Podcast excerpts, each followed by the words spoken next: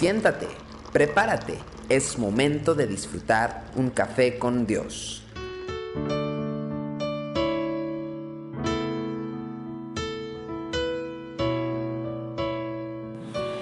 Sean bienvenidos una vez más a Café con Dios. Qué bueno que podemos continuar con la palabra del Señor. Hoy quiero compartir eh, a partir del segundo libro de Samuel capítulo 21, el versículo 16 y 17 dice, eh, Isbi Benob, uno de los descendientes de los gigantes, cuya lanza pesaba 300 ciclos de bronce y quien estaba ceñido con una espada nueva, trató de matar a David. Mas Abisaí, hijo de Sarbia, llegó en su ayuda e hirió al filisteo y lo mató. Entonces los hombres de David le juraron diciendo, Nunca más de aquí en adelante saldrás con nosotros a la batalla, no sea que apagues la lámpara de Israel.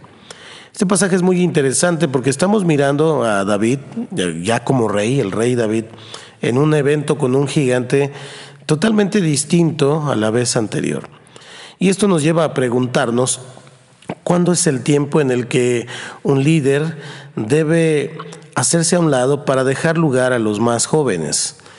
Todos hemos eh, conocido situaciones donde un líder ya no tiene la fuerza, el empuje, eh, la vitalidad que tenía cuando era joven y a pesar de esto sigue insistiendo en ser el que lleva adelante el ministerio de la misma manera que lo hizo en años pasados. Ciertamente eh, pienso, creemos que no hay jubilaciones en este asunto de servir al Señor, pero sí hay momentos en donde tenemos que aprender a delegar, tenemos que aprender a confiar en otros para que nos ayuden a hacer la obra que Dios nos ha encomendado. Esto produce un estado de verdadera frustración en la generación que sigue si nosotros no somos sabios de pasar la estafeta y de poner la antorcha encendida en sus manos. En el pasaje de hoy encontramos una escena muy similar a aquella en la que David, cuando era joven, obtuvo una gran victoria contra el gigante de Gat, aquel Goliat. Y en aquella ocasión David no era más que un muchacho, y el Señor le concedió una hazaña que quedó registrada para siempre en la historia del pueblo de Dios y que pues es muy inspiradora para muchos de nosotros. A esa victoria de aquel día David le había sumado además una larga lista de extraordinarias demostraciones de valentía y de coraje en el campo de batalla. Sin embargo, David en esta ocasión ya no era el mismo hombre.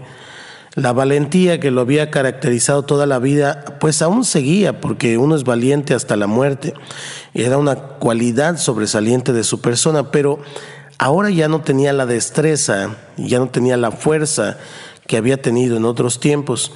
El resultado fue que este segundo gigante casi extingue la vida del rey de Israel. Uno de los hombres buenos y valientes que rodeaba a David eh, se interpuso y logró evitar lo que hubiera sido una verdadera tragedia para el pueblo. Sin embargo, eh, pasó el momento, los hombres de David le exhortaron a no salir más a la batalla para conservar su vida. Era realmente un momento de transición para este gran rey de Israel, un momento que lo estaba retando a hacer los ajustes necesarios en su vida para ser consecuente con las crecientes debilidades que acompañan a la vejez. Bien pudo haberse ofendido David frente a la sugerencia de sus hombres y el momento se prestaba para que luchara, para eh, retener aquello que se desvanecía pues con el pasar de los años, pero aquí es donde aprendemos la grandeza de espíritu que siempre caracterizó su vida no lo traicionó en este momento, porque él aceptó sus limitaciones y tuvo la humildad de escuchar a sus hombres, y nunca más salió a la batalla. Había llegado la hora en que hombres más jóvenes asumieran la responsabilidad de velar por la seguridad de Israel. Qué bueno sería prepararnos desde nuestra juventud para ese momento de menguar un poco. Y yo le invito a que usted y yo podamos orar lo siguiente. Señor, permíteme envejecer con gracia. Guárdame de aferrarme a un puesto. Dame un espíritu generoso para que pueda ceder con gozo el lugar a los que vienen detrás de mí. Y por favor, líbrame de la amargura de los años de mi vejez.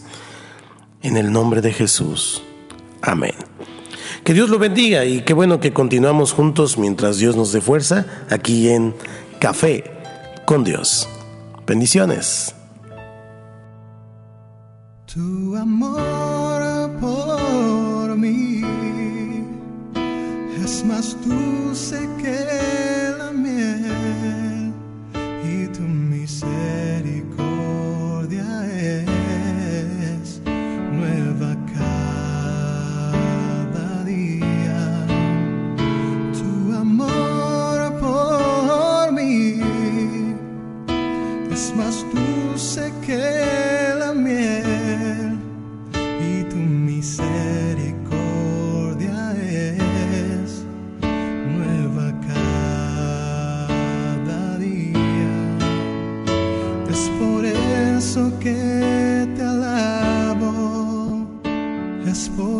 eso que te sirvo, es por eso que te doy todo mi amor.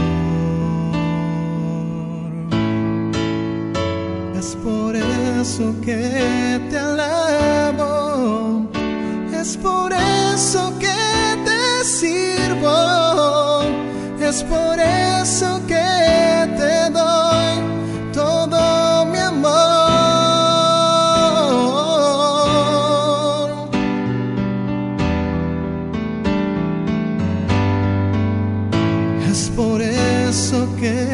te elevo, es por eso que te sirvo, es por eso.